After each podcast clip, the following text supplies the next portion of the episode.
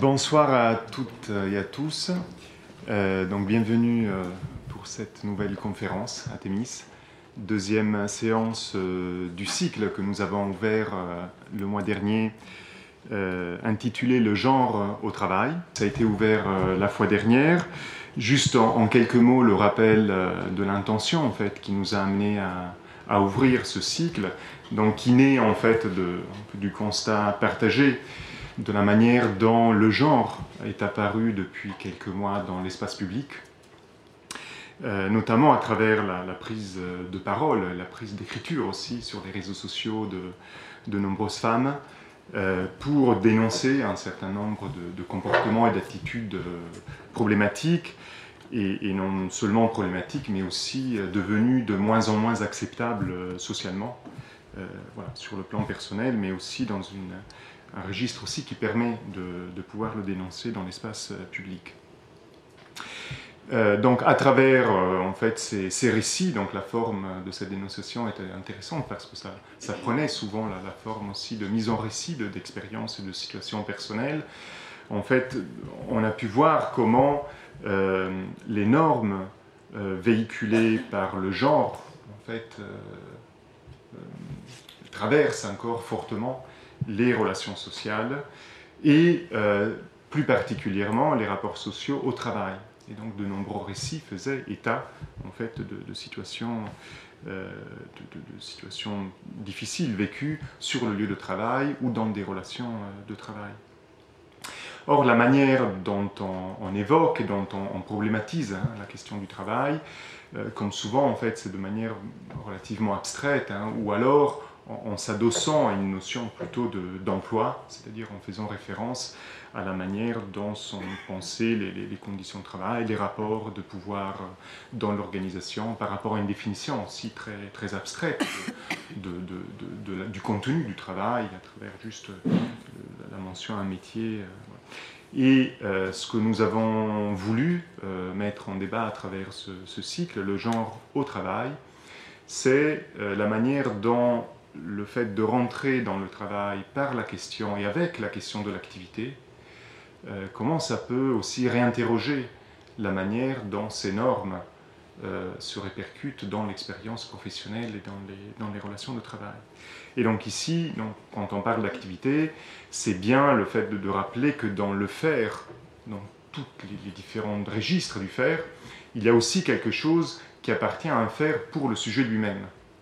Et donc le faire n'est pas uniquement répondre à une prescription, répondre à une tâche, mais c'est aussi faire quelque chose pour soi, à travers soi, et aussi pour, pour devenir un peu autre chose que ce que l'on est. Et donc la, question de l'activité au travail euh, participe aussi du processus de, subjectivation des, personnes euh, et, de, et de construction de la santé mentale. donc ça, ça a été largement discuté la fois dernière, notamment avec Frédéric Debout, et donc qui, a exposé la manière dont la psychodynamique du travail nous, aide à penser l'expérience du travail comme composante aussi qui construit les, ressorts identitaires qui, bâtissent hein, les, bases de notre santé mentale et donc aussi de nos relations sociales avec les autres. Euh, donc pour cette deuxième séance, toujours un peu pour essayer de, de tirer ce fil de la manière dont l'expérience concrète de l'activité de travail peut re-questionner, peut déplacer, peut, subvertir éventuellement aussi euh, les catégories de genre et donc les, normes qui s'imposent dans les, situations de travail. Nous avons voulu en fait, euh, euh, partir de deux contextes professionnels spécifiques, de deux situations professionnelles aussi pour chercher à nous rapprocher davantage aussi d'histoires et de récits de, de situations concrètes. Euh, et donc, pour ce faire, nous avons invité donc, deux personnes qui sont à la table euh, à côté de moi. Euh, donc, la première intervention sera assurée par Claudine Schalk, qui est sage-femme et qui vient de soutenir sa thèse en psychologie, donc qui est psychologue clinicienne également, qui vient de soutenir sa thèse. Et euh, donc il va témoigner en fait euh, à partir de, son travail de recherche, mais basé aussi sur cette activité de l'expérience professionnelle, et donc il va intervenir sur le thème, sur le, sous l'intitulé Les sages-femmes et les obstétriciens, les obstétrici, voilà, je savais, obstétriciens et obstétriciennes, la reconnaissance au travail et la question du genre, euh, voilà, donc on va voir comment il y a une expérience du réel euh, très forte dans certaines situations, comment ça permet de, remobiliser le, rapport euh, aux catégories de genre qui, formatent aussi ces, métiers.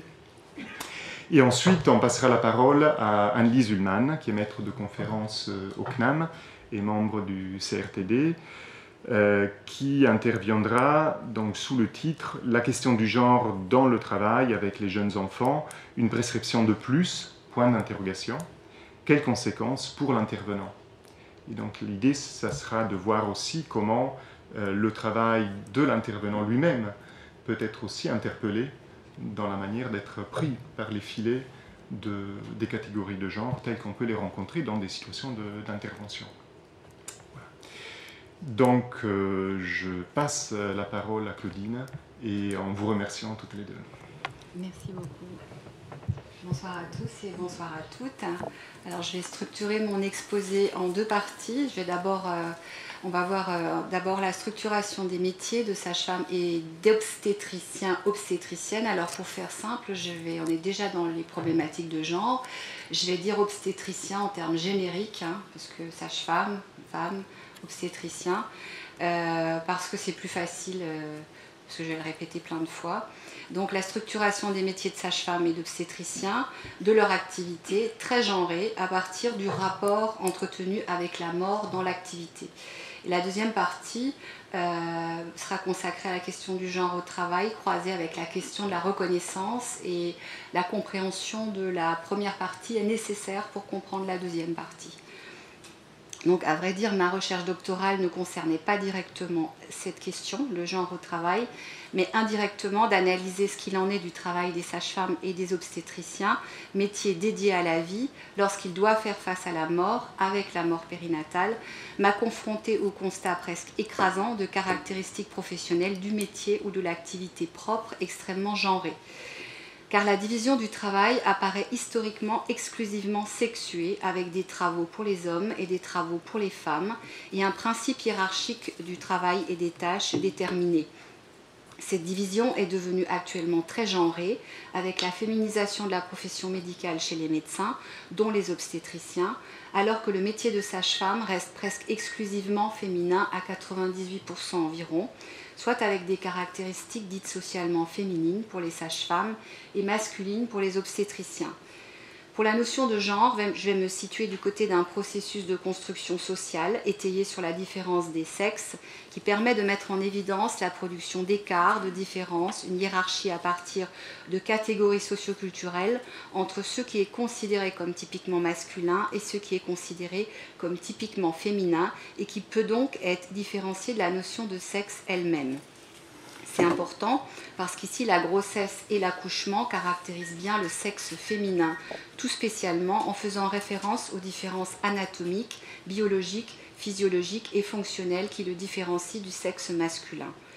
L'anthropologue Françoise Héritier apporte ici également un éclairage spécifique sur la question du genre appréhendée de cette façon, puisqu'elle la situe du côté de la question des origines, de la survie et de la transmission, ce qui est encore une fois le cas avec la naissance, question qu'elle considère universelle et fondamentale, quelle que soit la culture donnée.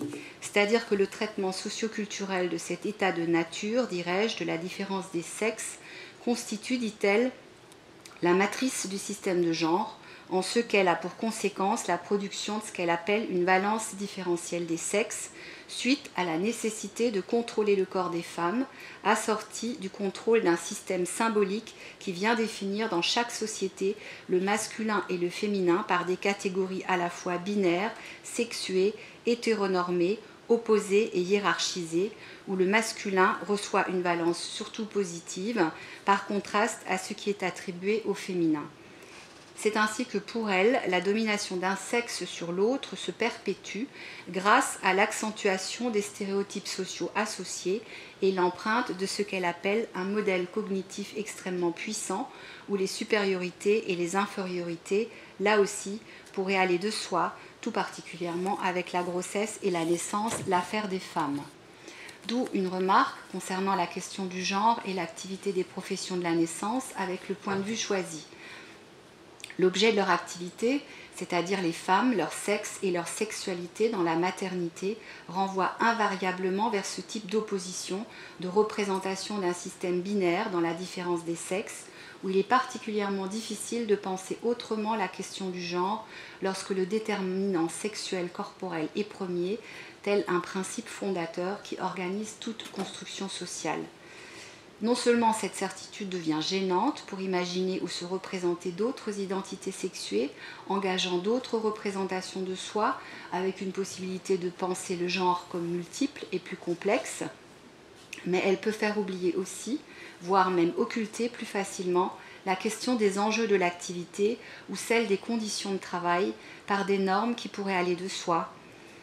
Dès lors euh, qu'il s'agit de les identifier dans leur dualité ou d'en repérer surtout une typologie descriptive, sexuée ou genrée, sans les interroger ou les mettre en relation avec les formes d'organisation sociale des rapports de pouvoir, de hiérarchie ou de domination, notamment dans le monde du travail, ou encore sans les mettre en relation avec les enjeux contextuels de l'activité concrète, voire et surtout par les évidences de cette typologie qu'elle propose et les représentations catégorielles qu'elle impose à la pensée, venir occulter la question du travail lui-même. C'est plutôt euh, dans ce sens euh, le sens de mon questionnement, euh, la question du travail lui-même, que je vais essayer d'explorer la question. Les constructions sociales concernant le genre pour ces métiers préexistent à l'activité et la structure ou l'influence inévitablement. Mais c'est à travers l'analyse du rapport à la mort entretenu par le métier et son activité qu'elles se sont dévoilées grâce à la notion de sale boulot d'Everett Hughes, reprise et, développée dans ses propres travaux par Dominique Lhuillier qui a dirigé ma recherche. Notamment en ce que le sale boulot, c'est-à-dire une activité physiquement dégoûtante ou moralement rebutante ou dévalorisante, entraîne des délégations, des relégations ou des requalifications symboliques afin de la supporter, avec la constitution de ce qu'elle appelle un négatif psychosocial qui engendre des régulations pour le circonscrire ou le délimiter, et une division sociale du travail qui repose surtout sur une division psychologique et morale. Et de là, il n'y a qu'un pas pour mettre en évidence les représentations sociales construites autour de ce qui a trait au féminin et au masculin, avec les valences associées. D'ailleurs, par le fait d'aller interroger les métiers de la naissance et leur activité propre de cette manière, à travers leur rapport à la mort, moins prestigieux, moins éclatants plutôt qu'à travers leur activité dédiée à la vie, pour ces beaux métiers, comme il est dit généralement, surtout pour le métier de sage-femme, souvent décrit comme un des plus beaux métiers du monde, l'analyse en aura été grandement facilitée, c'est-à-dire qu'elle a trouvé beaucoup moins de résistance à tout point de vue. Alors tout ce qui a trait à la mort dans l'activité entre bien dans la catégorie du sale boulot tout ce qui a trait à la sexualité, la génitalité, l'intimité des femmes, parfois avec de fortes résonances avec l'impureté, entre également dans cette catégorie. En interrogeant les métiers et leur activité de cette manière, des processus repérables du passé au présent montrent que le rapport à la mort dans la naissance apparaît d'abord historiquement subi lorsque la mortalité est grande. La mort est omniprésente et la naissance est une affaire de femmes en ce qui concerne l'activité. Seules les femmes assistent alors les femmes avec une activité dédiée et circonscrite à elles seules, dans cet entre-soi confié au féminin, confiné au féminin, au sale, à l'intime et trop souvent à la mort, avec ce premier métier, celui d'une femme qui est sage-femme ou apparentée, dont l'activité est alors reléguée, il faut le souligner, aux intouchables dans les, castes, les systèmes sociaux de caste en Inde, au Japon avec les Burakumines ou même chez nous, chez les Kago du sud-ouest. Toute l'histoire de l'activité traditionnelle de sage-femme dans une société à forte domination masculine et sous influence religieuse répond à ce type de régulation sociale, sexuée et genrée d'un ordre social qu'elle est censée contenir. À la faveur de la formation, des progrès techniques et de connaissances médicales sans précédent qui font chuter la mortalité dans la naissance, le rapport à la mort dans la naissance se transforme. La naissance cesse d'être un commerce avec la mort. Il ne s'agit plus de subir et supporter la mort, mais d'agir à travers une lutte qui va la faire reculer prodigieusement. Avec les succès remportés, l'activité est requalifiée peu à peu. Elle devient intéressante, valorisante, voire prestigieuse sur la scène de la naissance et elle va peu à peu intéresser les hommes, avec d'abord les hommes de l'art, les chirurgiens, qui luttent avec l'art de la guerre, la chirurgie, qui s'est initialement développée sur les champs de bataille, puis avec les accoucheurs et plus tard les obstétriciens non sans dépasser finalement l'effet de tabous sociaux séculaires liés à l'indécence d'observer et de toucher les organes génitaux féminins, la honte, l'impureté supposée, la pudeur ou l'inconvenance sociale, doublée du refus des femmes. L'action de cette lutte victorieuse, vous aurez compris, genrée contre la mort dans la naissance, est portée par les médecins, exclusivement ou majoritairement des hommes, jusqu'à une époque très récente, à la faveur d'une condition sociale féminine qui, écarte les femmes de l'enseignement. 1930, euh, seulement la première femme médecin titulaire des hôpitaux de Paris, qui interdit aux femmes la chirurgie en 1755 et par là finit par retirer l'usage des instruments aux sages-femmes dans leur activité. Ça c'est en 1892. Les hommes médecins s'immiscent dans l'activité des sages-femmes, toutes des femmes, pour en reprendre la part la plus noble avec l'organisation d'une lutte contre la mort qui passe par le savoir, la formation, le développement des connaissances médicales et la mise au point de techniques et d'instruments qui améliorent les conditions de la naissance, comme le forceps ou la césarienne, qui resteront réservés aux hommes médecins, une situation toujours d'actualité pour ces, métiers avec les obstétriciens. Cette immixtion dans la relation fondamentale de leur activité, c'est une expression d'Everett Hughes, est conforme à l'expression des rapports de pouvoir sexués solidement enracinés, tels qu'ils se sont structurés dans la société traditionnelle, avec une concurrence professionnelle qui s'établit à partir du rapport entretenu avec la mort dans la naissance, où les interdits opposés aux femmes seront aussi des obstacles pour la formation des sages-femmes conférés par le savoir et les techniques médicales, ils mettent en avant des caractéristiques dites viriles portées par la profession des hommes chirurgiens, puis des hommes accoucheurs des hôpitaux en 1881, et puis les futurs obstétriciens, notamment celles liées aux différentes formes de pouvoir, pouvoir donné par le savoir, pouvoir sur la mort, sur les femmes, sur le monde, ou encore pouvoir des apparences liées au prestige social et ce faisant, les femmes sages-femmes sont progressivement soumises au contrôle médical qui les oblige à l'assistance plus qu'à l'intervention, mais surtout au retrait féminin habituellement attendu des femmes par la société. Le rapport à la mort dans la naissance n'est plus seulement inscrit dans le pouvoir de donner la vie, déposé dans le corps des femmes, mais il se conjugue aussi dorénavant avec l'activité de l'art de ces hommes capables, sous une certaine forme, de l'égaler tandis que les sages-femmes sont renvoyées à plus d'humilité avec une activité déclassée, selon les mots de Hughes. Cette redistribution historique de l'activité professionnelle dédiée à la naissance conduit à la constitution de deux professions, là où il n'y en avait qu'une, toutes deux dédiées à la naissance, ainsi qu'à leur progressive reconfiguration, jusqu'à aboutir au paysage actuel que nous connaissons, toujours marqué par les mêmes stigmates genrés c'est-à-dire que l'activité dédiée à la naissance est circonscrite à celle qui concerne les processus physiologiques dits normaux pour les sages-femmes, tandis que l'activité du médecin obstétricien l'englobe, en quelque sorte, dans la mesure où elle détient à elle seule l'expertise des situations dites pathologiques avec une idée de hiérarchie qui s'impose presque naturellement dans la lutte contre la mort. Cette distinction entre le normal et le pathologique se situe sur la base de la représentation d'une continuité qui les ferait fluctuer l'une en fonction de l'autre. Elle s'inscrit dans les normes et la réglementation de l'activité des métiers, tout comme elle a aussi conduit au dispositif de santé actuel qui lutte contre la mort dans la naissance avec une hiérarchie du pathologique sur le normal par des maternités dédiées de type 1, 2 ou 3 à degré d'expertise croissante face au risque obstétrical envisagé, quasiment à l'exclusivité de tout autre lieu, car en France, l'obligation est faite d'accoucher à l'hôpital et il n'existe que quelques maisons de naissance dont le dispositif est expérimental depuis 2015. Avec l'hôpital, en tant qu'institution médicale, l'activité dédiée à la pathologie prévaut sur toute autre activité, consacrant la perte d'autonomie et la mise sous tutelle de celle de la sage-femme. En effet, l'hôpital rassemble et concentre tous les progrès, les nouveautés ainsi que les connaissances médicales appliquées aux soins.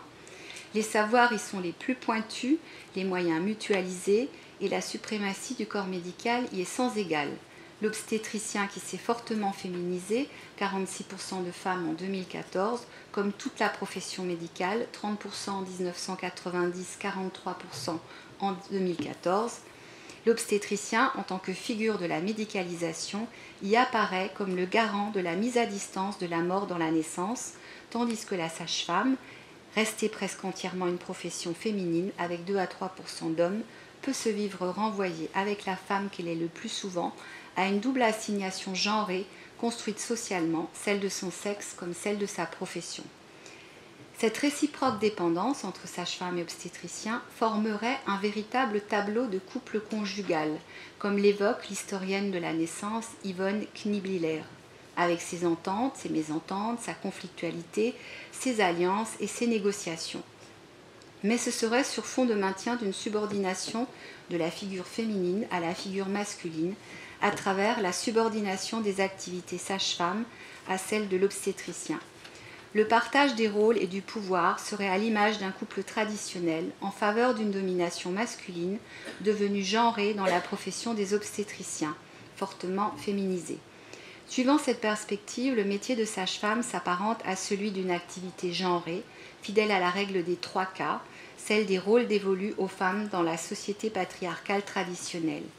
Kinder, Küche, Kirche, cette allitération germanique se traduit par enfant, cuisine, église. Elle décrit les activités spécifiquement féminines et renvoie la femme aux activités domestiques, aux activités d'éducation et de dévotion.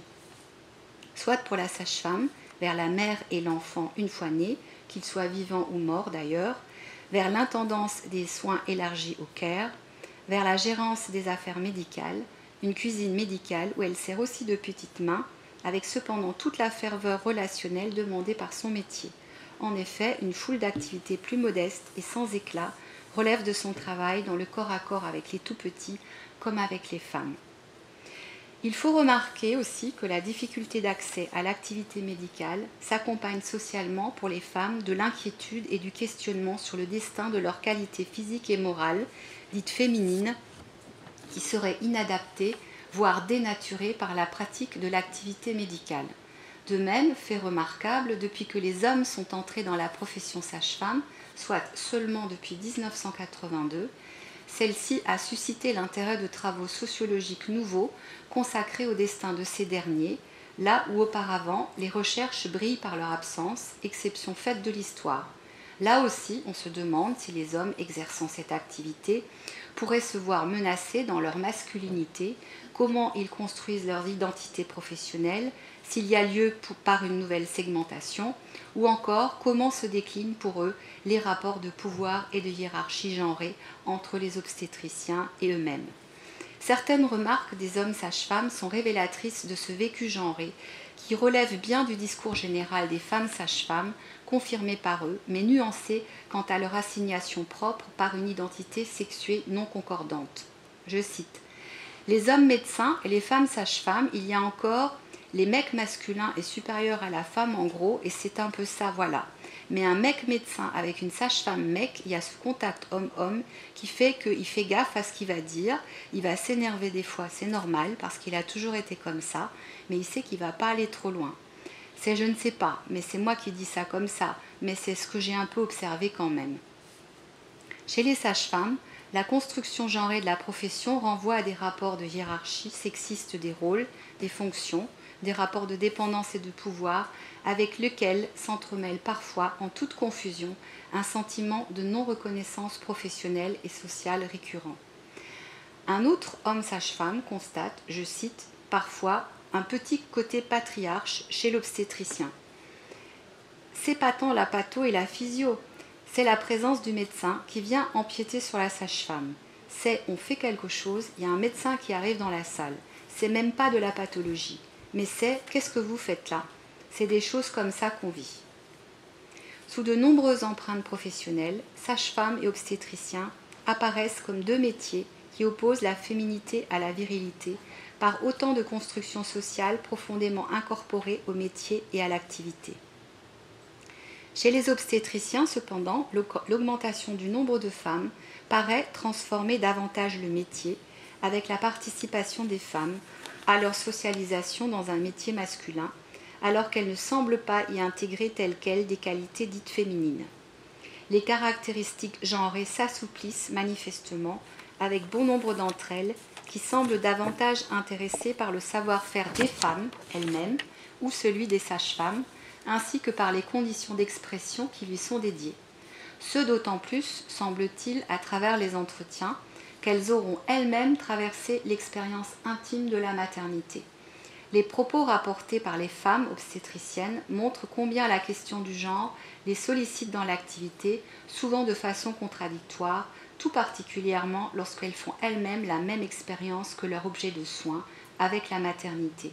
Je cite En fait, quand je suis médecin, je suis dans toute ma journée, je ne suis pas enceinte dans mes journées, je ne suis enceinte que le soir, constate cette obstétricienne.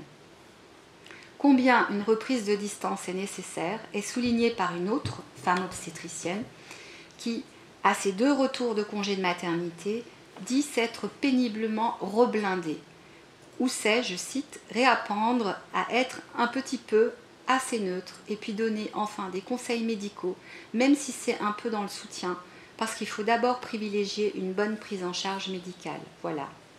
C'est-à-dire que pour travailler, assurer les places respectives nécessaires au rôle du soignant et du soigné, il leur faut effacer en quelque sorte leur identité sexuée pour prendre celle du médecin de genre neutre ou sans coloration sexuelle. D'un autre côté, les femmes obstétriciennes semblent manifestement réinvestir parfois très positivement l'expérience de la maternité dans leur propre travail comme un apprentissage expérientiel que les hommes obstétriciens ne comprendront jamais, dit cette, femme. Il vient modifier l'activité des soins à travers la compréhension de ce que peut vivre une femme, dit une autre, dans cette posture inaccessible aux hommes, je ne sais pas comment les hommes font avec ça, mais c'est nettement plus concret. Une autre conclut, ma façon d'obstétricienne, c'était une chose avant l'accouchement et ça a totalement changé après l'accouchement. C'est dire que de cette manière, dans l'activité, pour les femmes obstétriciennes, il semble bien que le genre ne pourra jamais se substituer au sexe. C'est pourquoi elles semblent alors d'autant plus attentives dans l'activité aux dimensions du soutien, ce que les sages-femmes appellent l'accompagnement et, qu'elles qualifient dans les travaux de Philippe Charrier, comme dans ma recherche, comme le cœur de leur métier, soit avec les mots de Pascal Molinier, une dimension plus compassionnelle, décrite socialement comme plus féminine. Pour en revenir maintenant à ces métiers de la naissance et leur activité propre, et ce constat de dimension fortement genrée qui les traverse et les façonne, la question du genre au travail en situation concrète contextuelle peut être alimentée encore autrement à travers la question de la reconnaissance au travail. C'est le cas avec la question de la survenue de la mort au travail avec la mort périnatale. C'est le cas pour la thématique des violences obstétricales considérées comme faisant partie des violences reposant sur le genre, soit ici les violences faites aux femmes, et pour lesquelles des situations précises sont dénoncées dans leur prise de parole, médiatiquement relayé l'été dernier, à tel point qu'un rapport gouvernemental devait voir le jour concernant ce problème. La question du genre au travail, croisée avec la question de la reconnaissance au travail, entraîne néanmoins sur des pistes de réflexion très différentes selon ces deux points de vue, tout en se posant de la même, de la même façon, c'est-à-dire à travers la perte des étayages de la reconnaissance au travail. Juste rappeler que les recherches sur le travail s'accordent sur l'importance donnée à la reconnaissance dans tous les investissements qui le concernent. Pour la psychodynamique du travail de Christophe Dejour, elle est au cœur de toute activité concrète engagée en termes d'action, de délibération, de choix ou de décision. Mais, dit-il, la forme majeure de reconnaissance porte d'abord sur le faire, c'est-à-dire sur le travail réalisé et non pas directement l'être. La reconnaissance est donc cette nourriture symbolique qui ravitaille en permanence l'activité par la satisfaction, le plaisir et le sens donné ou trouvé à ce qu'on fait et qu'il procure pour travailler.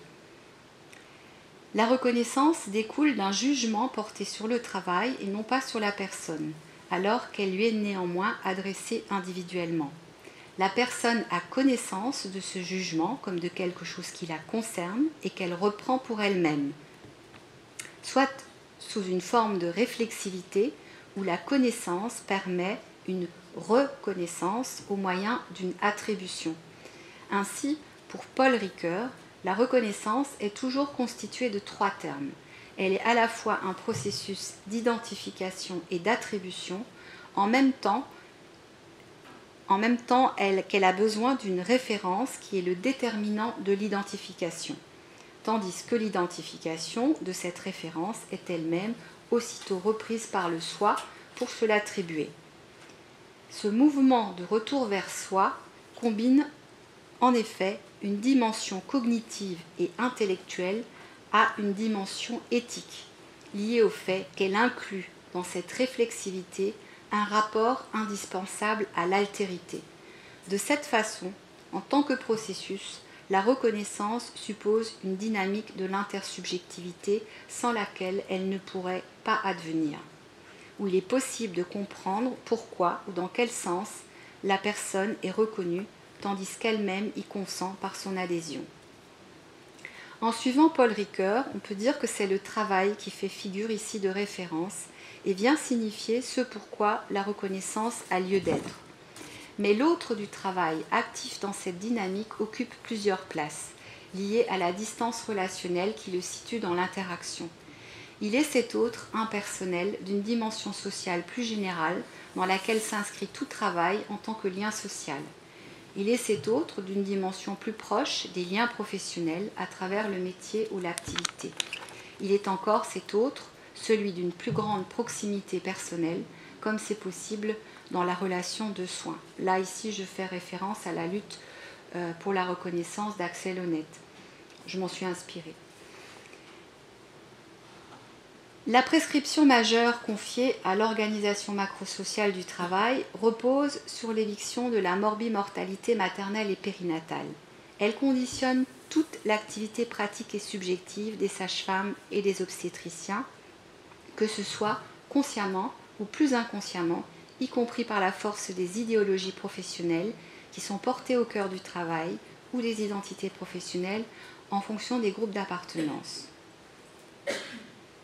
Si cette prescription majeure ouvre sur de nombreux dilemmes, elle n'est jamais aussi problématique dans l'activité réelle des soignants que lorsque la mort périnatale survient contre toute attente, en dépit de tous les efforts consentis et investis, de ce qui aura été mis en place, malgré l'expertise déployée, celle de la médicalisation ou celle des soignants. Selon les circonstances, entre l'événement indésirable pour les morts périnatales très précoces de la grossesse et le décès à terme de l'enfant viable, la mort périnatale s'ouvre pour les, soignants, sages-femmes et obstétriciens, indépendamment du genre, sur un réel hors norme, irréductible, qui va bien au-delà de l'échec dans le travail et de la faillite d'un idéal. Là où l'on doute de soi, on doute de tout, on doute de ses capacités professionnelles, comme le dit une sage-femme. Avec la mort, il est difficile d'échapper en plus à un questionnement existentiel qui n'avait pas lieu d'être forcément lorsque la joie, le plaisir ou les satisfactions procurées par le travail se suffisaient à eux-mêmes avec les naissances. Tout se passe comme si les soignants se trouvaient alors être en défaut, alors même qu'ils sont confrontés à la douleur des parents. Plus le retentissement de la mort périnatale est grand, plus toute l'activité au travail se trouve réinterrogée, que ce soit sur l'action, les causalités, l'erreur, la faute, l'efficacité ou la maîtrise, qui se mélangent inextricablement avec l'expérience de la mort et la culpabilité qu'elle charrie avec elle, ce toujours indépendamment du genre. Les retentissements sur les soignants pendant ce temps de remise en question sont plus ou moins prononcés et relèvent des différents registres d'une subjectivité fortement éprouvée par l'activité au travail. Ce sont les mêmes pour tous et elles n'ont rien de genré.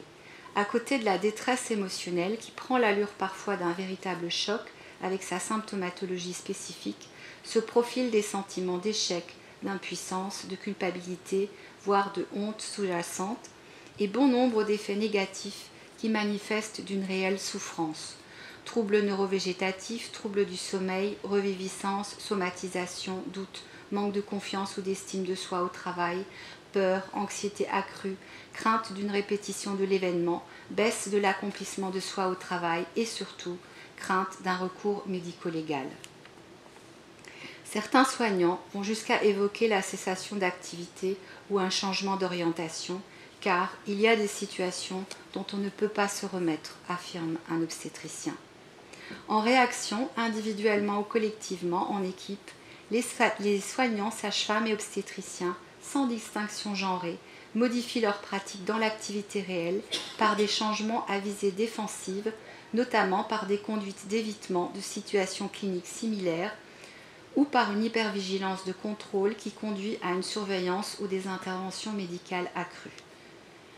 Ce questionnement vient en effet altérer un ensemble de positionnements subjectifs et intersubjectifs qui normalement soutiennent les soignants à travers les enjeux liés à la reconnaissance au travail, devenu un foyer d'instabilité qui peut susciter un vécu d'étrangeté par le fait que les soignants, sages-femmes et obstétriciens, ne se reconnaissent plus dans ce qu'ils font dans leur travail, tandis que celui-ci peut être vécu comme vidé d'une partie de son sens. C'est une forme d'altération du rapport à soi, concomitant d'une altération du rapport à l'autre dans le travail, l'autre de la dimension sociale générale, l'autre de la communauté de travail, ou encore l'autre de la proximité dans la relation de soins, indépendamment de caractéristiques genrées. En effet, avec la mort périnatale, la faillite de l'idéal des soignants s'inscrit dans un champ d'attente sociale fortement investi lorsque tout projet d'enfant a pris une place sociale considérable, lorsque la grossesse peut être programmée, contrôlée, et que la naissance peut se faire à l'abri de la mort grâce au progrès de la médecine. Son échec est une déception face aux attentes sociales, alors qu'il est difficile de faire valoir socialement des activités ayant trait à la mort ou d'y trouver une activité socialement reconnue.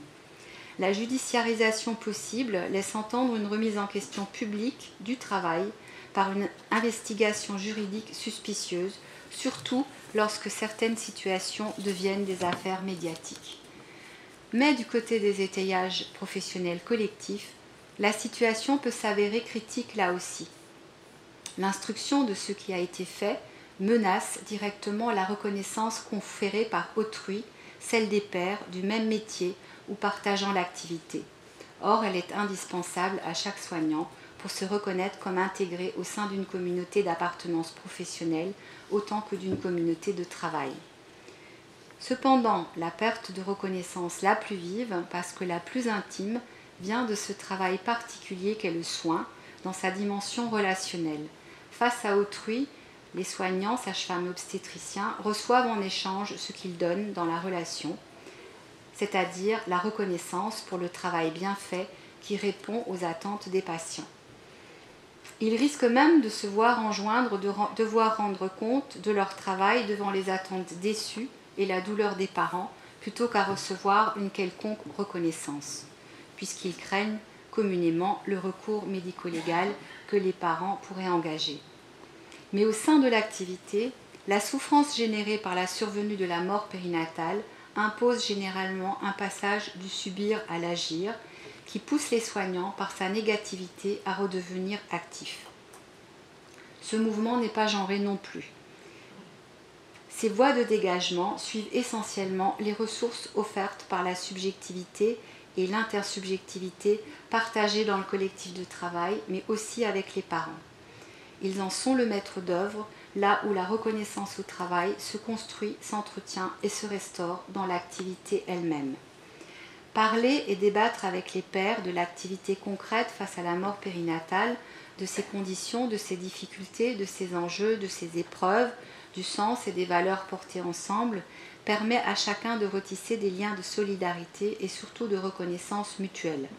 Tandis qu'avec les parents, le partage de la mort en toute réciprocité dans la, relation de soins restaure des échanges à taille humaine où la reconnaissance mutuelle remet en scène la responsabilité qui éloigne éventuellement d'une culpabilité démesurée. Ce dont témoignent les soignants, sages-femmes et obstétriciens, parfois avec beaucoup d'émotion, car bien au-delà des satisfactions procurées par les naissances, ces situations sont celles où la reconnaissance s'incarne dans, je cite, les plus belles lettres, les plus grandes gratifications et les plus grands remerciements, jamais témoignés en retour, qui restituent quelque chose de ces temps très forts, disent-ils, du partage de la mort périnatale, qui dépasse le sujet de l'expérience et le sujet connaissant autant que toute question relative au genre. Il en est tout autrement maintenant pour la question du genre au travail concernant la thématique des violences obstétricales au regard des mêmes professionnels et de leur activité. La lutte contre la mort dans la naissance y apparaît comme l'argument qui vient justifier, légitimer, voire imposer le dispositif hospitalier et la médicalisation de la naissance avec un ensemble de pratiques sans autre alternative, ainsi que plus généralement les transactions auxquelles elle donne lieu entre les usagers et les soignants, sages-femmes et obstétriciens. Les phénomènes vitaux de la naissance se voient ainsi encadrés et contrôlés par une médicalisation qui prend la figure d'une normalisation sociale, au sens où la normalisation s'oppose ici à la normativité euh, de Georges Canguilhem. Une normalisation sociale qui s'étend à une normalisation des processus vitaux. Pour les usagers, cette normalisation vitale est inscrite dans les protocoles de soins, les pratiques standardisées, les interventions supportées par le corps des femmes lorsqu'elles viennent limiter la capacité d'adaptation corporelle individuelle pour le travail d'accouchement et de ce fait restreindre leur propre normativité. Alors que de son côté, la normalisation impose en plus une adaptation du vécu du sujet à l'univers hospitalier et à son fonctionnement dans ce moment particulièrement déstabilisant que représente une naissance. C'est pourquoi les attentes des usagers de la naissance sont parfois bien loin de ce que proposent les soignants, pour qui cependant ces demandes s'ajoutent telle une prescription supplémentaire à celle qu'il leur est demandé de suivre à leur travail. Sur ce point, la lutte contre la mort dans la naissance a conduit à un contrôle et une appropriation du corps des femmes et des processus de reproduction sans précédent. Ce contrôle peut être vu avec la pensée de Michel Foucault comme l'une des nouvelles formes de pouvoir, le biopouvoir apparu à la fin du XVIIIe siècle, qui vise, je cite, à gouverner et dresser les corps, jusqu'à vouloir contrôler la santé, l'hygiène, la sexualité et la natalité de l'ensemble de la population des vivants. Le dispositif de santé et le contrôle du corps des femmes dans la naissance et dans l'activité des sages-femmes et des obstétriciens y relèvent de caractéristiques extrêmement genrées, comme nous l'avons vu. Pour les femmes, dans la naissance, la relation de soins y apparaît asymétrique, dominatrice, paternaliste, patriarcale, lorsque ce sont les soignants qui, sous l'impératif du risque obstétrical, savent toujours mieux ce qu'il est bon de faire pour elles et peuvent se prévaloir de bénéficier de leur reconnaissance de la, sorte. Toutefois, dans l'activité, les sages-femmes et les obstétriciens ne sont pas les seuls protagonistes de la relation de soins. Comme le note Everett Hughes, les activités qui consistent à faire quelque chose pour quelqu'un ou sur quelqu'un posent des questions par la nature des transactions entre ceux qui reçoivent et ceux qui assurent les services, dans la mesure où chacun de ces acteurs a sa propre conception des services rendus.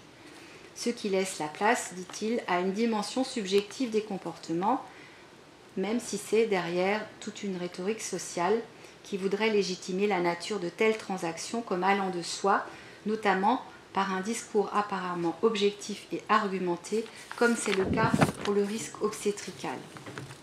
De ce fait, lorsque les femmes dénoncent bien des manquements à leur égard dans la manière dont les services qui leur sont destinés sont rendus, elles laissent entendre la propre conception qu'elles en ont. Au-delà d'actes et de paroles agressifs isolés ou répétés, sont dénoncées entre autres des pratiques plus courantes d'absence de prise en compte de la douleur, d'absence d'information, de demande de consentement, notamment pour la pratique des épisiotomies à 85% sans consentement, l'absence d'accompagnement ou de bienveillance, les mauvaises pratiques, la modification des processus physiologiques sans justification médicale ou la banalisation d'actes de soins commis en ces endroits qui relèvent du plus intime de la pudeur et de la vulnérabilité de l'intégrité personnelle. Pour les sages-femmes et les obstétriciens, l'ampleur prise par la parole des femmes a eu l'effet d'une sorte d'électrochoc l'été dernier, particulièrement pour les experts que sont les obstétriciens. Les réactions d'indignation, d'incompréhension, voire de dénégation se sont succédées avec l'expression de la blessure la plus vive, celle des atteintes de la reconnaissance procurée par le travail, là où sans l'ombre d'un doute, les bonnes intentions suffiraient pour ne pas s'interroger sur la relation d'aide proposée avec la relation de soins, celle qui peut susciter, comme le rappelle Gilles Amado, aussi des désirs de contrôle, voire d'emprise de l'autre. L'incrédulité peut s'y mesurer à la force du déni autant qu'au XIXe siècle, lorsqu'accoucher à l'hôpital exposait à une surmortalité maternelle épouvantable à cause des épidémies de fièvre puerpérale, dont les médecins, en toute, ignorance, étaient responsables eux-mêmes. Car bien qu'à Vienne, en 1847, Ignaz Semmelweis avait déjà démontré qu'il suffisait de se laver les mains à l'eau de avant d'aller examiner les femmes pour que ce taux chute incroyablement, aucun médecin ne pouvait accepter de se penser l'instrument de leur décès, tout à leurs bonnes intentions et leur réputation, là où ils ne cherchaient qu'à sauver. Il faudra attendre Louis Pasteur en 1880 pour que ça change. Dans une société où la condition des femmes évolue, où l'imaginaire social traditionnel les concernant se transforme, où les femmes sont devenues égales en droit aux hommes, où, comme le constate l'historien Georges Vigarello, l'immense montée du psychologique liée à la société individualiste fait place aussi à la montée de l'écoute de soi-même et de l'autre, qui n'est pas une question de genre, les propos accusateurs des violences obstétricales rencontrent un écho social général. Ils grossissent le flot des violences de genre perpétrées à l'encontre des femmes, mais ils viennent aussi jeter le discrédit et saper la reconnaissance sociale dont les sages-femmes et les obstétriciens pouvaient bénéficier pour ces métiers si valorisés à travers la belle image de la naissance. D'autant plus qu'entre les soignants eux-mêmes s'instille la suspicion sur le mode de un autre peut-être, mais pas moi. Elle sape, elle aussi, la reconnaissance des pères et du métier dont ils font partie. C'est donc encore une fois la reconnaissance pour le travail fait concrètement qui se délite pour les sages-femmes et les obstétriciens, qu'elle soit sociale, que ce soit celle des pères ou de la communauté du travail, que ce soit celle des femmes ou des usagers de la naissance en général. La restauration de la reconnaissance, indispensable pour travailler, convoque ici également un travail de subjectivité et d'intersubjectivité partagée. Toutefois, dans ce cas, elle passe forcément par une négociation, des ajustements, des transformations de l'activité lorsqu'elle nécessite la contribution incontournable des femmes et des usagers de la naissance. En effet, les comportements, les réactions et la vie de la personne qui reçoit les soins interviennent directement sur le travail lui-même. De son côté, à propos de la maladie chronique, les travaux d'Anselm Strauss identifient particulièrement, je cite, la part prise par la clientèle dans la négociation en ce qui concerne leur traitement et l'organisation hospitalière elle-même, ou dans les différents registres du soin, les profanes influencent en permanence l'activité des professionnels les concernant. Il évalue cette activité des patients qui modulent leur propre prise en charge à la hauteur d'un vrai travail participatif, ce qu'il appelle un travail de santé fourni par les malades qui les rendent actifs aux côtés des soignants et avec lequel ils doivent compter dans l'effectuation de leur propre travail. C'est bien vers cette forme de travail, de subjectivité et d'intersubjectivité partagée que les sages-femmes et les obstétriciens, tout particulièrement en tant qu'experts de la pathologie, sont renvoyés. Il vient modifier les rapports de pouvoir et de dépendance dans l'activité entre usagers et soignants et de ce fait sollicite une transformation des positions et des caractéristiques genrées dans l'activité concrète. Cette transformation va bien au-delà du respect et des droits des patients inscrits dans la loi, parce que ce sont des droits individuels, avec la loi Kouchner de mars 2002. Qui stipule la participation des usagers au fonctionnement du système de santé, notamment dans le sens de leur autonomie et avec l'esprit d'une démocratie sanitaire. Cette transformation s'inscrit en effet dans le travail des soignants très concrètement et très contextuellement, tandis que celui-ci s'invite par là dans des sphères plus larges, publiques, institutionnelles et politiques, pour venir interroger l'organisation et la répartition des tâches allouées à la physiologie à travers l'activité des métiers de la naissance, soit des reconfigurations professionnelles pour ces métiers très genrés. En guise de conclusion, je dirais que la question du, genre, croisée avec celle de la reconnaissance pour l'activité de ces métiers très genrés, sage-femme et obstétricien, la sollicite de façon très contradictoire à partir de la prescription majeure qui s'étend comme une toile de fond pour toute l'activité, soit la lutte contre la mort dans la naissance. Lorsque la mort survient dans l'activité avec la mort périnatale, avec sa gravité, la question du genre est déplacée, elle devient même hors sujet. Tandis que la restauration de la reconnaissance demande d'accepter la mort et de la partager avec les parents comme avec les autres professionnels. C'est-à-dire qu'il est question de l'accepter parce qu'on ne peut pas toujours empêcher la mort dans l'activité. C'est ça qu'il s'agit d'accepter. Dans le cas des violences obstétricales, par contre, la question du genre est exacerbée dans les transactions entre soignants et usagers, dans la mesure où elle demande une révision des positions et des rôles très genrés dans l'activité, jusqu'à déplacer les enjeux de la prescription non plus autour de la lutte contre la mort dans la naissance, mais vers les enjeux de la bonne santé dans la naissance, où les experts sont aussi bien les usagers que les soignants, sages-femmes et obstétriciens.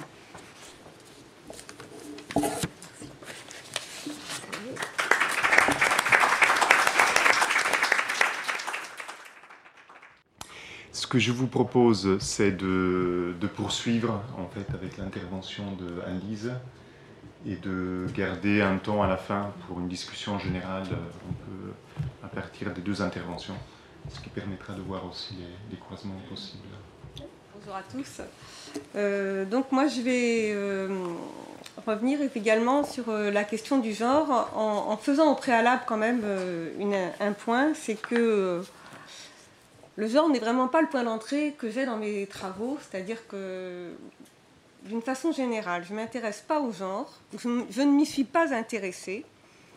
Mais il se trouve que dans l'activité que je suis en ce moment, qui est dans le monde de la petite enfance, euh, le contexte général du genre s'est imposé à moi, alors même que dans l'activité des professionnels, cette question-là n'existe pas. Donc je vais essayer de montrer qu'il y a une sorte de, discours ambiant qui envahit sur le genre, euh, sur lequel finalement on est obligé de prendre la question en main. Et puis quand on regarde l'activité des professionnels, y compris des professionnels qui, je vais vous le montrer, euh, est un métier très genré, puisque c'est le mot à la mode, genre, elle ne se pose pas, en tous les cas, en termes de genre.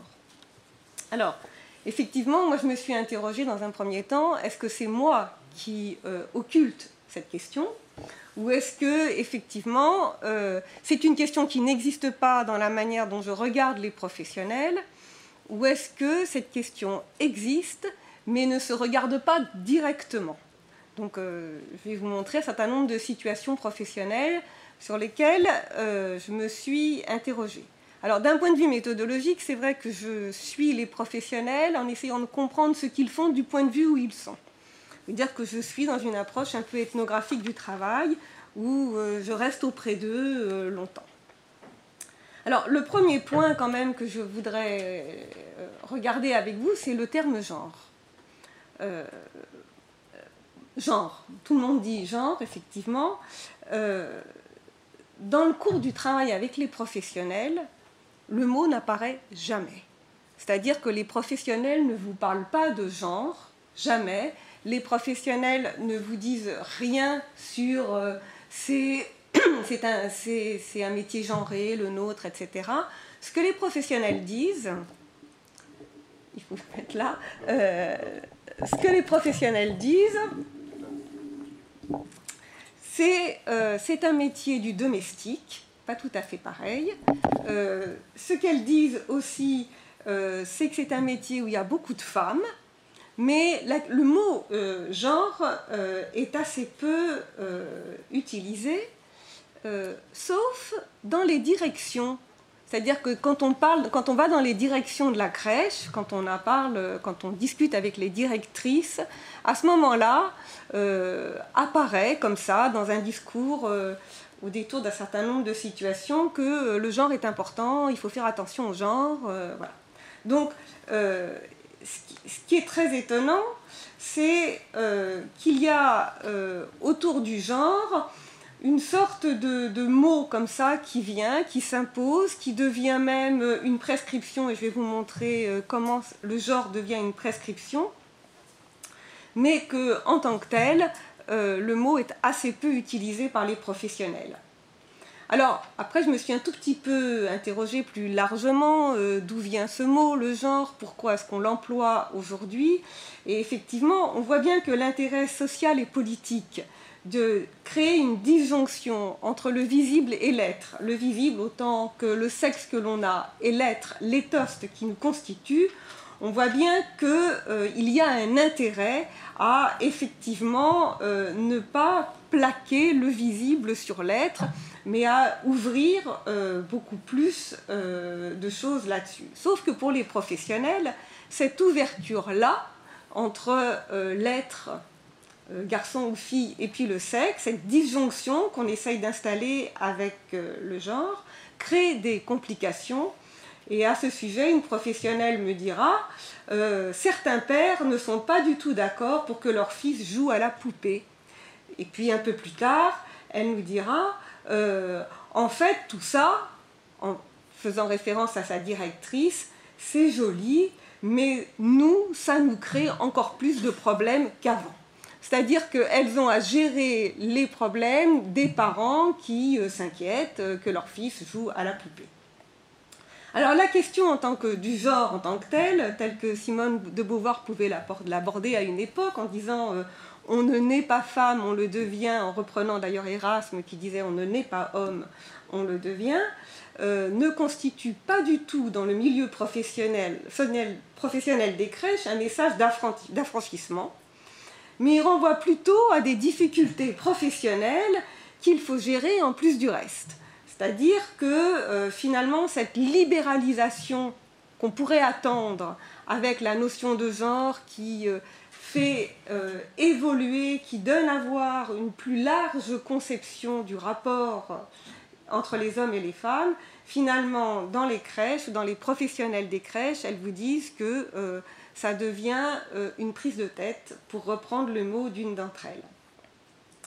Donc on voit bien que la portée politique, telle que les messages que pouvait euh, donner Simone de Beauvoir à l'époque, quand elle disait on ne naît pas femme, il y avait une vision très politique d'émancipation.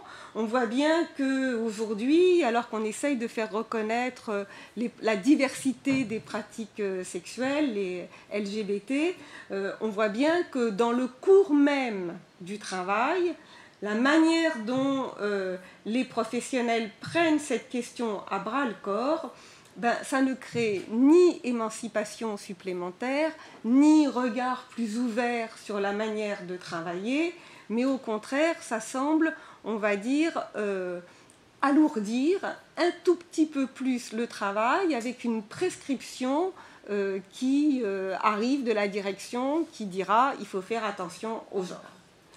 Donc euh, la question du genre dans les crèches n'est absolument pas euh, à l'ordre du jour dans les pratiques de travail, euh, mais en revanche, la question du sexe, garçon ou fille, n'est pas tellement parlée, mais il est constamment présent. D'abord parce qu'on a des petits garçons et des petites filles, qu'on est obligé de changer, et donc le sexe est toujours là, et pourtant, il ne donne pas beaucoup matière à discussion. En tous les cas, il ne donne pas beaucoup matière à discussion directement.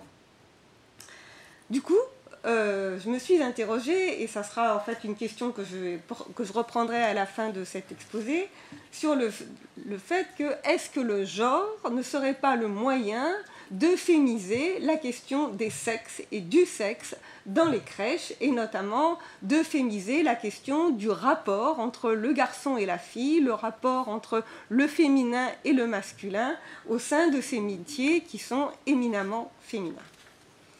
Alors, pour, défendre ce point de vue-là, je vais partir de quelques situations euh, professionnelles que je vais vous raconter donc la première, euh, finalement, quand on demande, la première c'est euh, on est dans un monde asexué. Dans les crèches, c'est un monde asexué. Quand on demande aux professionnels, est-ce que vous faites une différence entre les bébés garçons et les bébés filles?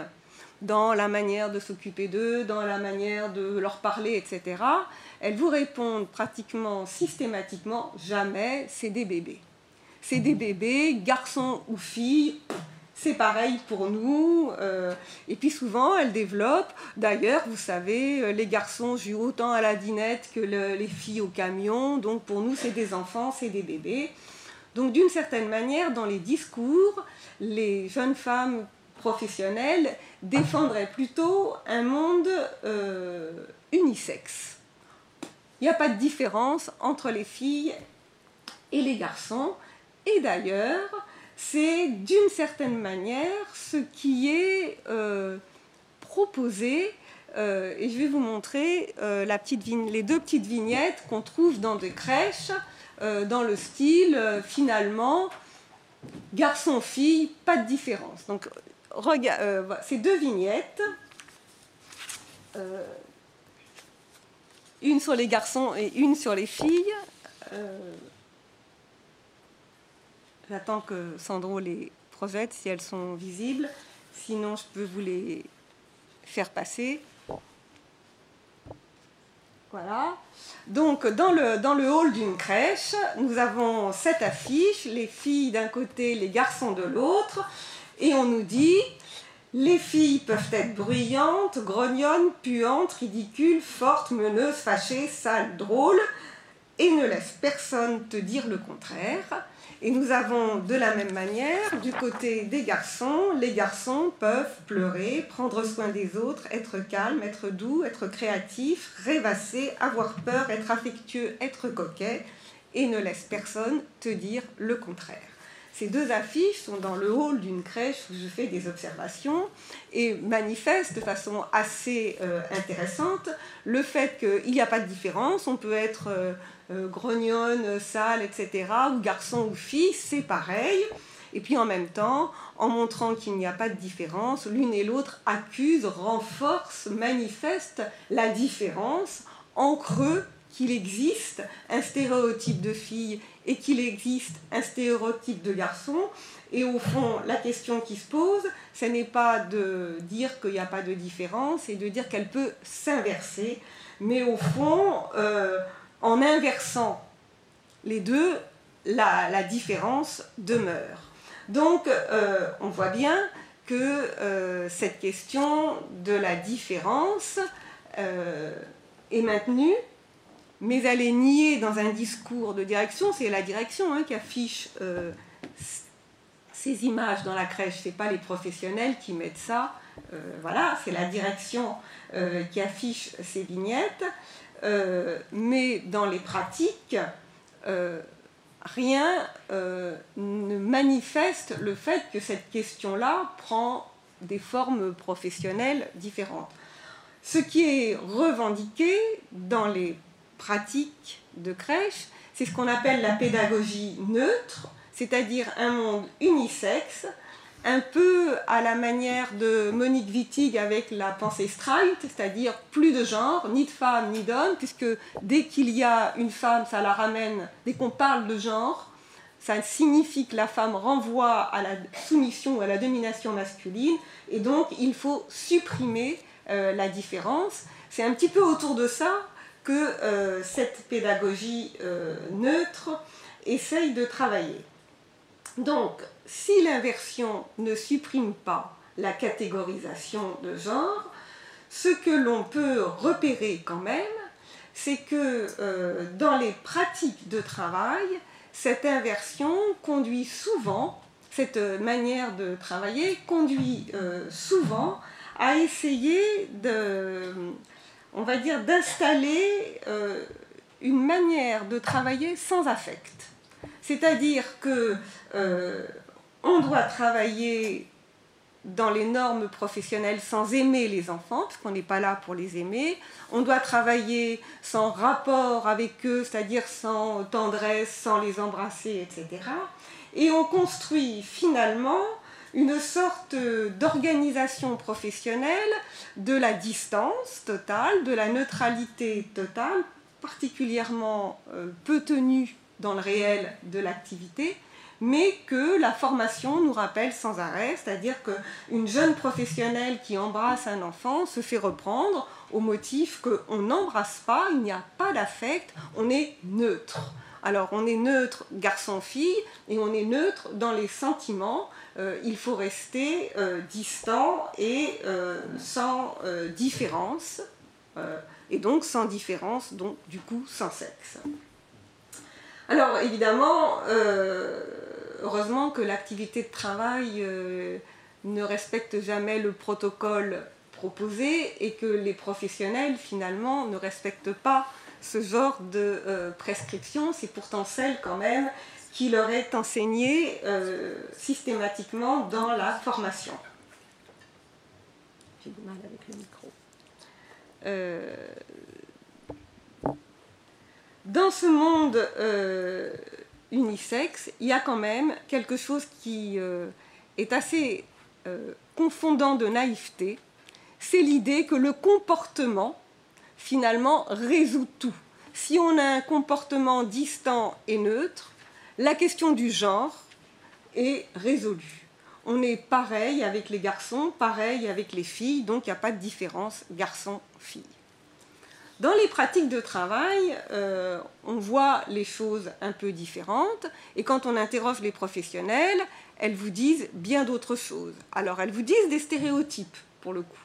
Elles vous disent très fréquemment les garçons c'est plus agité que les filles. Donc premier stéréotype, les filles seraient calmes, les garçons, etc.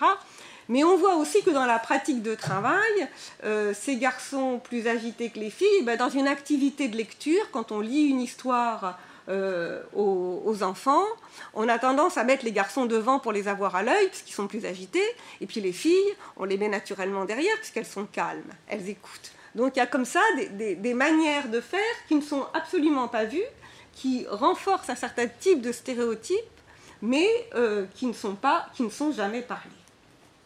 Donc finalement, on essaye d'avoir un monde unisexe qui glisse vers un monde asexué, et ce monde asexué construit la professionnalité, euh, en tous les cas, construit un idéal de professionnalité. Une deuxième situation sur laquelle j'aimerais euh, revenir, c'est ce que j'ai appelé du trouble dans le genre, pour reprendre Butler, et c'est la place des hommes dans les milieux de femmes. Alors, euh, évidemment, euh, dans ce travail qui consiste euh, à différencier l'activité auprès des enfants comme activité domestique vers une activité professionnelle, un grand travail est fait par les formateurs pour essayer de différencier les actes professionnels et distinguer finalement l'acte de changer un enfant classiquement fait par des parents on essaye de l'apprendre autrement, de lui trouver d'autres manières de faire pour les différencier. Autrement dit, on s'attache à différencier les gestes ordinaires pour ne pas rabattre la professionnalité au domestique. Euh, et comme c'est un milieu de femmes euh, qui ont revendiqué la reconnaissance de leur travail comme un travail et non pas comme une activité secondaire pour les occuper, comme c'est fréquemment conçu, euh, il y a cette espèce de militantisme un petit peu partagé autour de euh, quand on change comme une professionnelle un enfant ou quand on travaille avec comme une professionnelle, on ne fait pas comme un parent. Et puis, euh, j'assiste un jour à un jeune homme, c'est rare, un jeune homme en CAP qui passe son CAP petite enfance. Alors, il passe son CAP petite enfance parce qu'il a refusé un apprentissage en menuiserie. il ne voulait pas. donc il a un CAP petite enfance et dans, dans, sa formation, il doit faire un stage dans une crèche. Et alors à ce moment-là, euh, les, quelques hommes qui se risquent, c'est pas comme les sages-femmes, mais les quelques hommes qui se risquent à venir dans les crèches sont adulés. Euh, les femmes disent toujours oh, ils sont extraordinaires, euh, ils, savent très bien trouver leur place. Donc il y a une sorte d'adoration. On, est assez admiratif des hommes. Les jeunes hommes sont assez contents de la situation aussi. Et puis, mais il y a quand même des petites facéties. C'est-à-dire qu'on est très content que l'homme vienne dans le métier de femme, mais euh, me dira une professionnelle, on lui a donné les filles à changer pour voir comment il se débrouillait. Et donc, petite farce, comme ça, on regarde euh, le trouble éventuel du jeune homme face au sexe de la petite fille qu'il a à changer, et euh, on l'a à l'œil pour savoir comment il s'y prend. On l'a à l'œil pour savoir comment il s'y prend, non pas pour savoir s'il sait faire ou ne sait pas faire, parce que on pourrait se dire euh, on ne sait pas, mais on l'a à l'œil quand même pour savoir s'il n'a pas des pratiques subversives, s'il ne s'intéresse pas trop au sexe de la petite fille, et euh, on regarde que euh, d'une certaine manière, il se comporte conformément à ce qu'on attend d'un professionnel qui s'occupe d'un petit enfant. Et donc, euh, ça passe, cette petite facétie des femmes à l'égard du jeune homme, euh, ça passe par le fait que forcément le jeune homme serait troublé par le sexe de la petite fille et que ce, trouble pourrait être l'indice d'un comportement problématique à l'égard des enfants. Donc, on repère ici une différence bien genrée, mais rarement dite, rarement évoquée, qui serait que chez la femme, on pourrait craindre l'affect, l'attachement, euh, le fait qu'elles sont trop proches des enfants, elles les sont trop pleines dans l'affection. Mais par contre, le trouble à l'égard du sexe du petit garçon, elle, non, pas question. Mais en revanche, les garçons, lui, ce dont on peut craindre, c'est pas l'attachement, c'est un garçon. Mais par contre, c'est des pratiques sexuelles un peu problématiques. Donc là, on voit bien que la question du genre, se trame dans l'activité même de travail, mais ne se dit pas. Mais ne se dit pas, sauf sous la forme d'une facétie, d'une sorte de petite blague de la tutrice qui donne euh, la jeune fille à changer à ce jeune homme.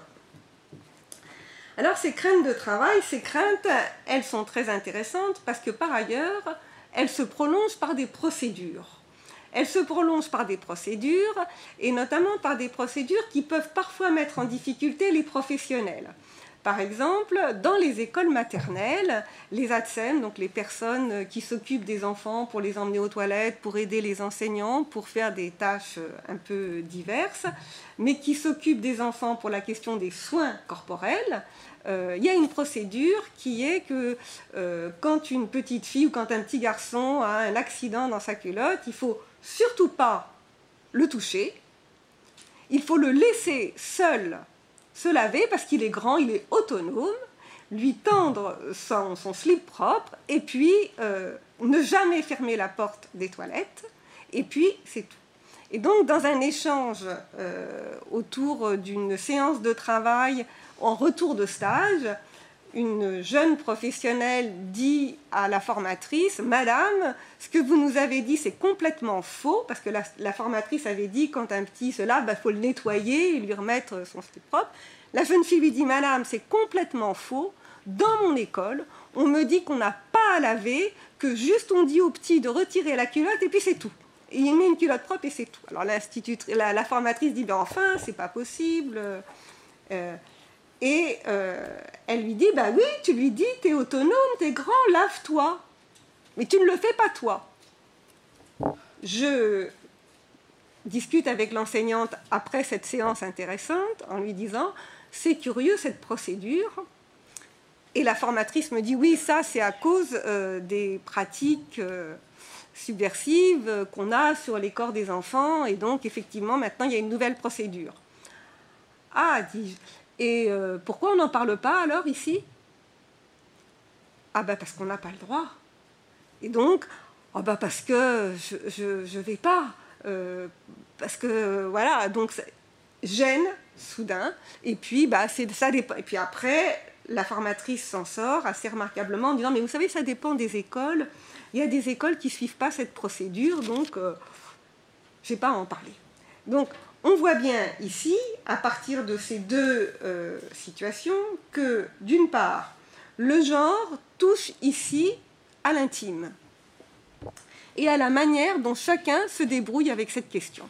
Parce que, euh, au fond, pour cette formatrice, c'était extrêmement compliqué de parler de cette question pour elle-même, pour euh, pouvoir en dire quelque chose qui ne soit pas de la procédure, qui ne soit pas de la prescription, mais qui soit effectivement d'une réflexion sur ce que c'est que le sexe, la sexualité, les sexualités et éventuellement euh, les pratiques subversives.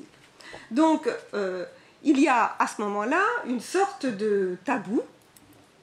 On ne parle pas, mais par contre, on donne des procédures, procédures que, évidemment, qui vont à l'encontre de la, la, question de l'hygiène, parce qu'effectivement, euh, quand un petit a, un accident dans sa culotte, il vaut mieux le nettoyer, mais s'il ne sait pas se nettoyer, il vaut mieux l'aider à se nettoyer, mais on n'a pas le droit, on n'a pas le droit de fermer la porte des toilettes, etc. Donc, il y a des tensions dans les procédures entre, finalement, euh, ce que spontanément on pourrait faire simplement, mais le genre, et les craintes autour du genre imposent donc euh, blanc, un blanc, chacun de se débrouiller avec cette question, mais en même temps, il n'y a pas de pratique genrée à l'école, tout va bien, la question du genre euh, euh, n'est pas parlée, plus exactement, quand elle est parlée, elle est parlée sous des formes de stéréotypes comme ceux qu'on a vus dans les vignettes, mais elle n'est jamais parlée comme question de travail importante et difficile et comme question sociale et politique également importante et difficile pour les professionnels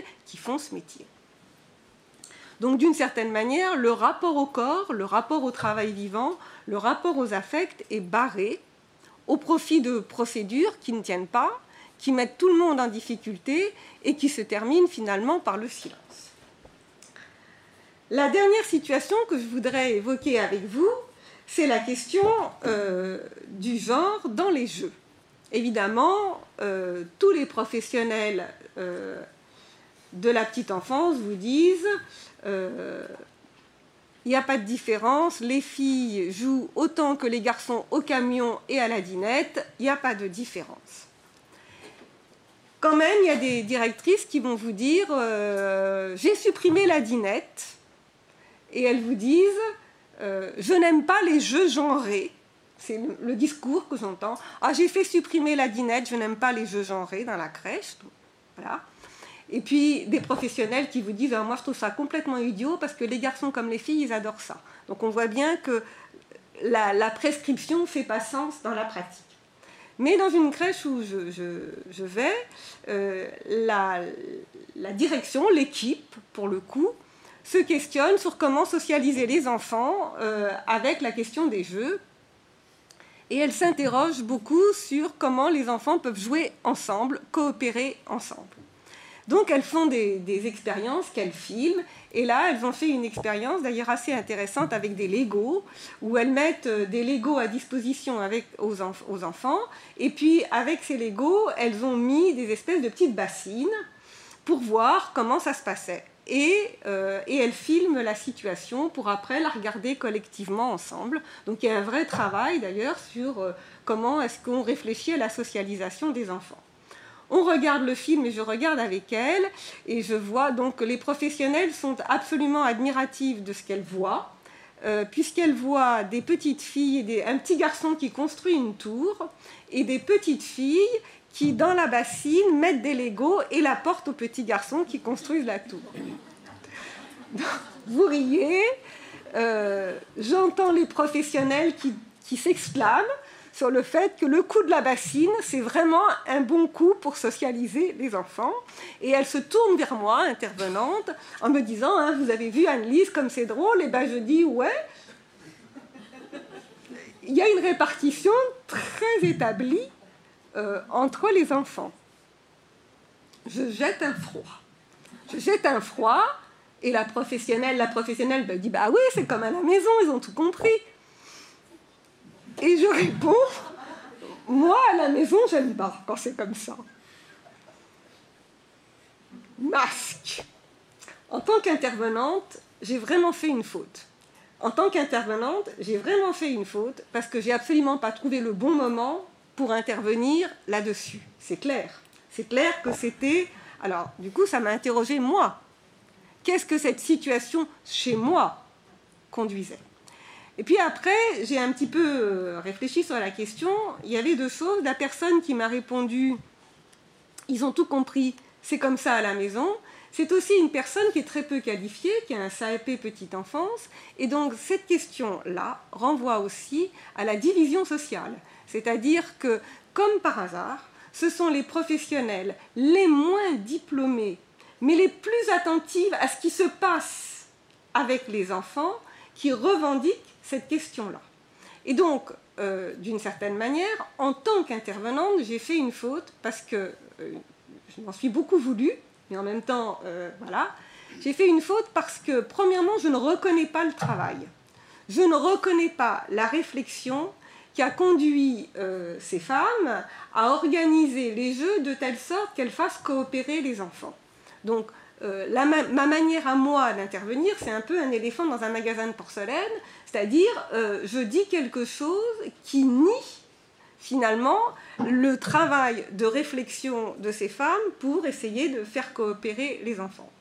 Et le deuxième élément qui aussi vient questionner, il questionne ma position par rapport à la position de ces femmes, où effectivement, c'est une femme qui me dit, mais moi c'est très bien comme ça à la maison, et j'impose là ma représentation à moi. C'est-à-dire qu'on voit bien qu'il y a des modèles que l'intervenant porte et qu'il exporte parfois malgré lui euh, dans des milieux de travail pour lesquels ces questions-là ne font pas sens et on vient se mêler de ce qui ne regarde pas. C'est-à-dire que, euh, en tous les cas, pas à ce moment-là. J'étais pas à ce moment-là mobilisée pour essayer de regarder comment se passait la division euh, sociale du travail ce qui se reproduisait ici. Mais en même temps, c'est ça que j'ai exporté, c'est ça que je voulais et qui ne fait absolument pas sens pour l'activité des professionnels au moment où je suis avec elles. Du coup, euh, plusieurs choses euh, me font réfléchir sur cette question du genre.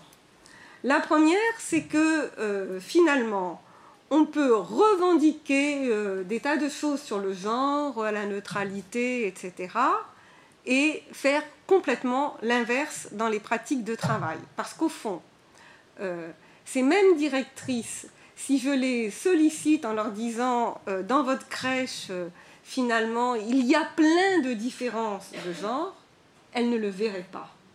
C'est-à-dire qu'elles le nieraient et elles vous diraient au contraire, on est très attentif, etc. D'ailleurs, le genre, c'est pour les autres. Hein. c'est les parents qui se plaignent que les garçons jouent avec les poupées, euh, c'est euh, les, autres euh, qui croient qu'on ne traite pas les garçons et les filles, mais c'est jamais pour la pratique professionnelle elle-même. Donc il y a un vrai travail, à mon avis, qui consiste non pas à revendiquer l'étendard du genre, mais à revendiquer l'étendard du travail dans l'activité réelle qui est faite. Parce que c'est par là qu'on peut aborder cette question. Le deuxième point, c'est que euh, la reconnaissance au travail, qui est centrale, et dont ces femmes souffrent, parce qu'elles sont finalement euh, profondément peu reconnues dans le travail qu'elles font avec les enfants et qui est un travail difficile, la reconnaissance au travail passe ici par la manière de regarder leur travail pour ce qu'il est, et non pas de le regarder avec notre prisme à nous d'intervenants euh, sociologues qui voulons euh, d'une certaine manière exporter euh, des modèles sociaux qui nous paraissent meilleurs mais qui dans l'activité de travail vient interroger beaucoup trop violemment et beaucoup trop frontalement l'intime de chacun dans sa manière de conduire son rapport à l'homme ou à la femme. Et donc, euh, je me suis euh, vraiment euh, dit que s'il y avait une querelle du genre à maintenir, ce que je pense, c'est-à-dire que je pense qu'effectivement, il faut plutôt valoriser les sexualités et ne pas réduire le sexe au biologique, je suis assez d'accord sur ces questions-là. Ces questions-là, dans le travail, ne font pas forcément sens pour les professionnels.